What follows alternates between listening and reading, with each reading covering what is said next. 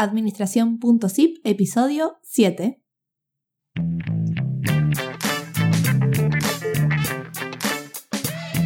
Para lograr el éxito es importante ponerle foco a lo que nos apasiona y dedicamos. Pero también necesitamos saber un poco de todo, ya que hoy en día estar actualizados es un deber. Mi nombre es Lucía y aquí te comparto un comprimido de conocimientos para que aprendas en minutos lo más importante de gestión y administración para tu negocio o desarrollo personal. Bienvenidos a Administración.zip, el podcast quincenal de administración de empresas.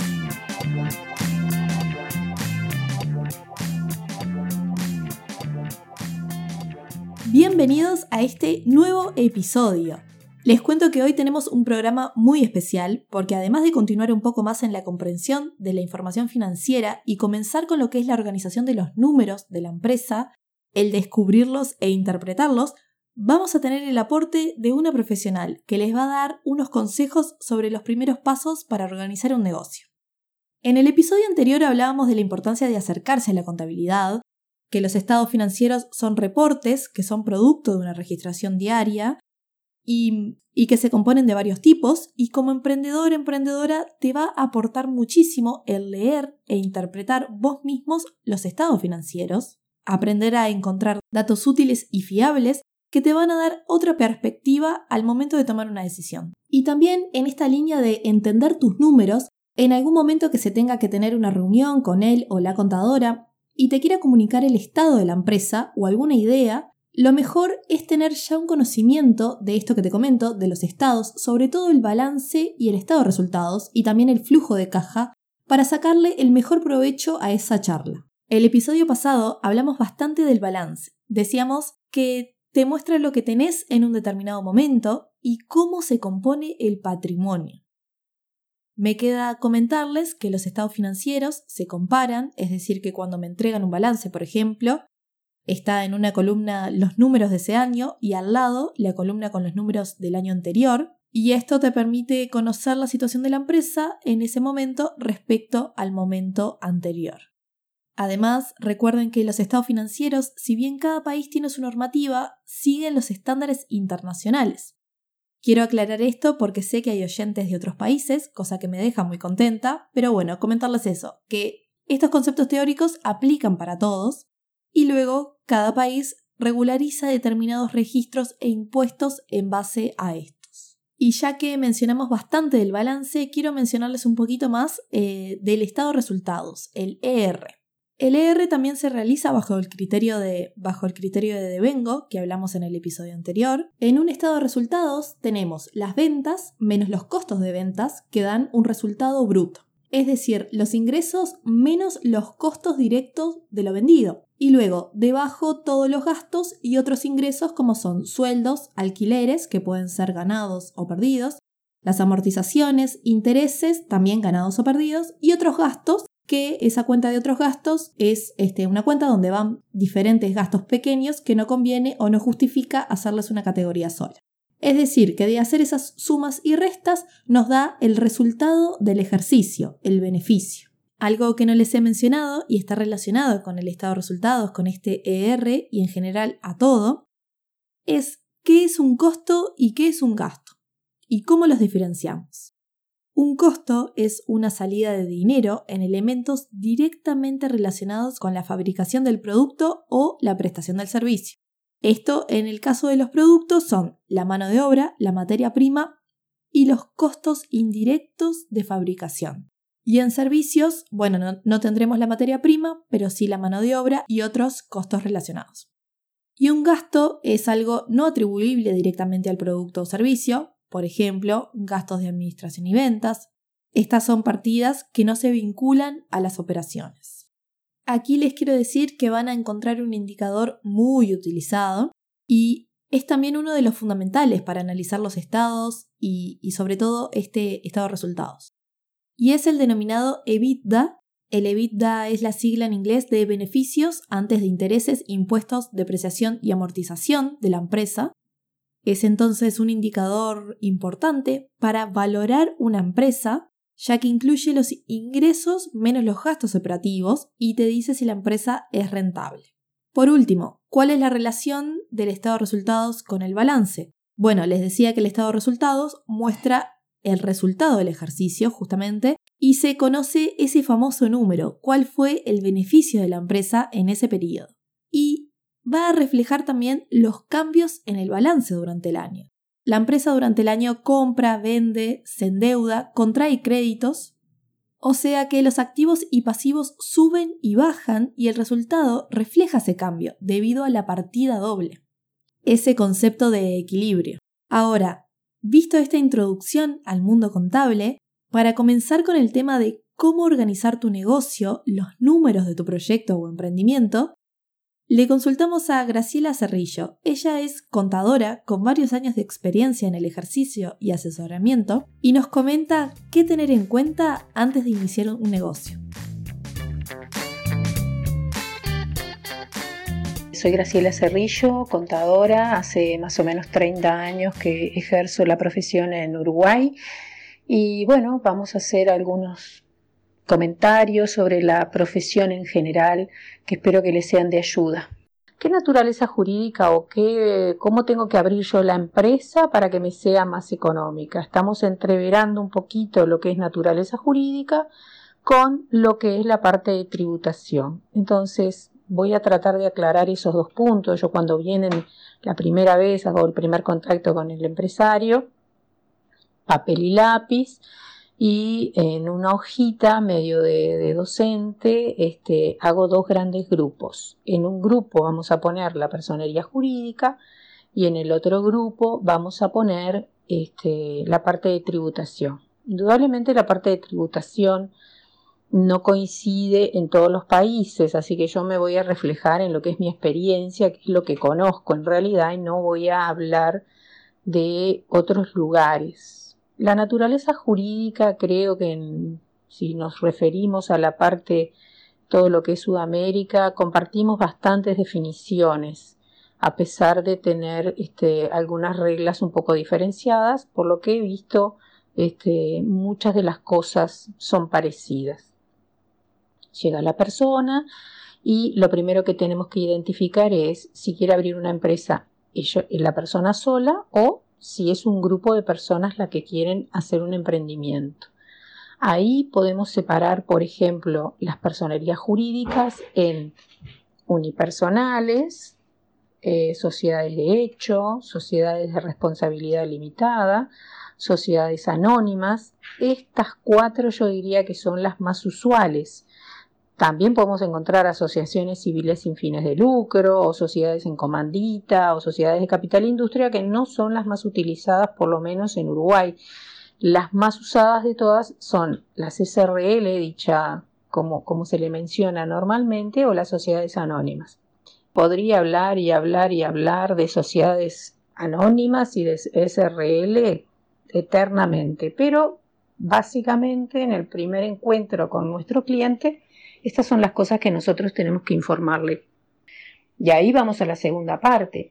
O sea, hacer unas unipersonal o una sociedad de hecho es muy económico. La SRL es más segura porque tal como le indica su nombre es limitadamente responsable a los bienes de la empresa, pero tiene otro costo también para armarla. Pero esto no tiene nada que ver con el gasto mensual que le va a implicar a la persona armar su empresa. Entonces ahí empezamos en la segunda columna que tenemos plasmada en nuestro papelito y en Uruguay en particular le decimos, bueno, ahora que sabemos la forma jurídica que usted va a realizar, vamos a ver la parte tributaria.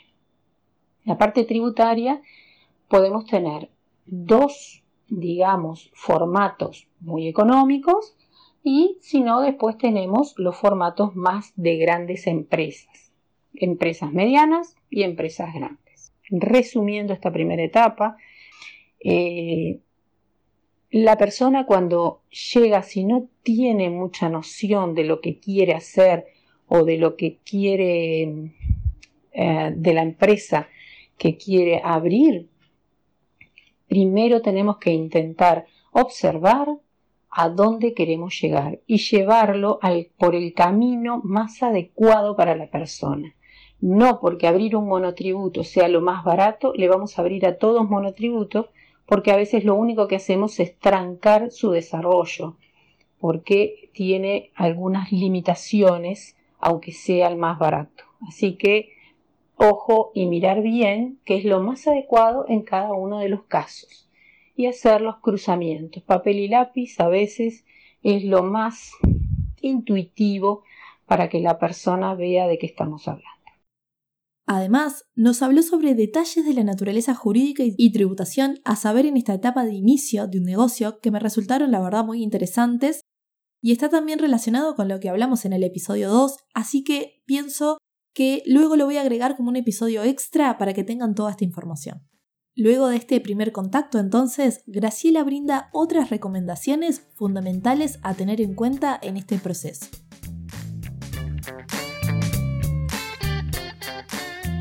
Ya abrimos la empresa y vamos a ver cómo organizamos la contabilidad. La persona puede este, Estamos tratando siempre el caso de que acabamos de abrir la empresa. Si la persona ya tiene experiencia, ya ha tenido un contador antes, es mucho más sencillo, ya tiene un método, una organización y sabe de lo que estamos hablando. Pero si son nuevos en el tema de ser este, empresarios, lo vamos a tener que ayudar un poquito en la organización. Eh, entonces la persona es la primera vez que tiene empresa y le vamos a aclarar algunos puntos para que no lo entrevere una cosa que siempre sucede es que mezclan su dinero con el dinero de la empresa. Tienen que tener claro que el dinero de la empresa es una cosa, su dinero es otra, porque la empresa es una persona jurídica separada de nosotros. Si empezamos a mezclar dinero particular con el dinero de la empresa, es ahí donde nos podemos enfrentar un fracaso porque no tenemos claro cuáles son nuestros gastos y cuáles son los gastos que la empresa está incurriendo. Y una cosa que también tenemos que tener en claro y se la tenemos que enseñar a hacer es que no todo lo que ingresa es para gastar. Muchas personas piensan que venden 10 y quieren gastar 10 en, no sé, caramelos, por decir algo, y no involucrar otro tipo de cosas. Y no se dan cuenta que si yo vendí 10, voy a tener que usar 5 para comprar mercadería, 1 para pagar la luz, uno para los impuestos y el restante dinero que tengo es el que yo puedo este, consumir o absorber para mí. Hay que explicarle al propietario de que no funciona así y menos cuando hay un socio, porque ahí sí que podemos mezclar mucho la cosa. Yo recomiendo siempre que no utilicen para gastos personales las cuentas de la empresa, que no mezclen que si son socios se pongan un sueldo estimado y lo retiren, por ejemplo, una vez al mes, al mismo tiempo, y firmen un papel cualquiera, un recibo cualquiera, que diga yo fulano retiré hoy a cuenta de, de distribución de utilidades la suma de tanto. Luego, a fecha de balance, nosotros vamos a reflejar esa distribución anticipada y cuando se haga la asamblea lo haremos y lo pasaremos a retiro de utilidades. Pero tratar de formalizar todo lo que se pueda por la salud de la empresa, porque el desorden lleva a la desconfianza y lo que empezó de una sociedad de muy buena forma puede terminar muy mal si no hacemos esto. Bueno, primero que nada, gracias nuevamente a Graciela por su valioso aporte y participar en este episodio. Y quiero destacar algo que dijo, que no deben mezclarse los gastos personales con los del negocio de tener las cuentas claras, fundamental con los socios y nosotros mismos. Además de esto, me comentaba también de organizar bien el flujo de caja, de saber distinguir y clasificar los costos fijos y variables y de no sobrecargar los costos fijos. Me comentaba que es un error común que cuando está iniciando un emprendimiento se comiencen a asumir costos fijos que tal vez no sean tan necesarios o se puedan diferir, posponer para más adelante y también de hacer uso de la tecnología para esto, llevar registros en planillas o programas. Esto es muy importante. Seguro si tenés un local o empresa más o menos consolidada, algún registro tenés. Pero en muchos casos, y sobre todo unipersonales o profesionales independientes mismo, les pasa que no tienen del todo registrados sus gastos. Lo mejor es tener alguna planilla Excel o una aplicación en el celu para llevar los registros diarios para saber en línea con lo que hablamos cuáles son tus ingresos y por otro lado los costos, esos que podés asignar directamente al producto o la prestación del servicio, y cuáles son tus gastos.